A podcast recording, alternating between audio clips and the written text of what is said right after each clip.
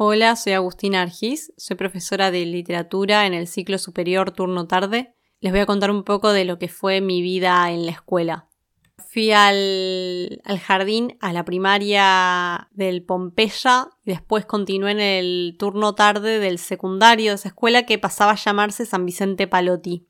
En esa época cursé lo que era el EGB 3 de séptimo, octavo y noveno, y era la época donde uno era hippie rolinga y fanático de los piojos y escuchaba cuarteto en los asaltos. La escuela tenía orientación en economía y gestión y mm, antes de, pasar, de, de elegir la modalidad, teníamos unos talleres, uno de filosofía y uno de economía y mm, para mí fueron claves porque en el de filosofía me saqué un 10 y en el de economía me saqué un 2 y entonces entendí que lo mío claramente no eran los números, sino que era otra cosa. Y me cambié de escuela al Instituto Inmaculada que tenía la orientación de Humanidades y Ciencias Sociales. Mi recuerdo de la Inmaculada es bastante particular porque era un curso de 33 personas, de las cuales 27 éramos mujeres, así que se imaginarán los problemas que había.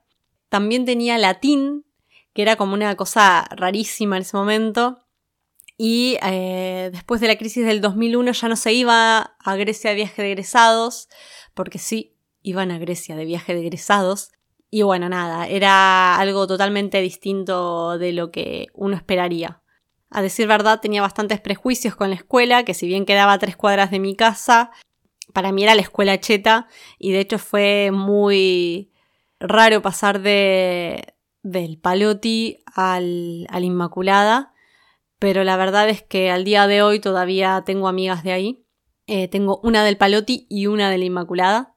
De esa escuela me llevo el recuerdo del profesor de literatura, que la verdad es que mm, era muy raro tengo que decirlo, era muy raro. Tenía un ensamble de música medieval, así que un par de veces lo fuimos a ver a la casa del poeta, que el tipo se disfrazaba de, época del medievo y cantaba en castellano antiguo, así que era una locura. De hecho, cuando estábamos en el último año, hicimos un mural de el Sagrado Corazón de Jesús, pero con su cara, eh, y le decíamos Cacharo Dios. Claramente no era Dios, pero la verdad que en los momentos eh, más importantes de mi vida me lo he cruzado, entonces yo cada vez que lo veía yo sentía que era como una señal divina. Y de hecho cuando elegí carrera había empezado con comunicación y nada, le pasaba re mal, lloraba todo el tiempo, eh, entonces decidí pasarme a letras y el día que tomé esa decisión justo me lo encuentro en la calle y mi reacción fue claramente esto es lo que tengo que hacer porque lo vi a Guillermo. Para no aburrirlos ni aburrirlas, les cuento que en realidad eh, mi objetivo en la vida era escribir, claramente no era dar clases, pero entre mis primeros trabajos estuvo dar clases en un instituto y cuando empecé a notar que los estudiantes aprendían conmigo más que con sus profesoras del aula y aprobaban, eh, me daba una satisfacción tan grande que decidí volcarme hacia la docencia.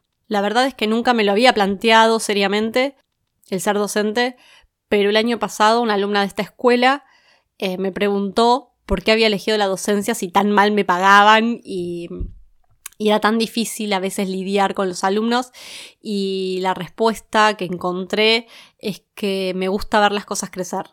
De hecho, mis hobbies son cuidar plantas.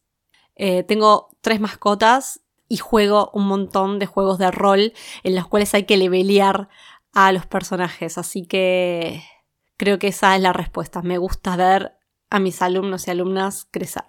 Crecer como personas cultas y sensibles.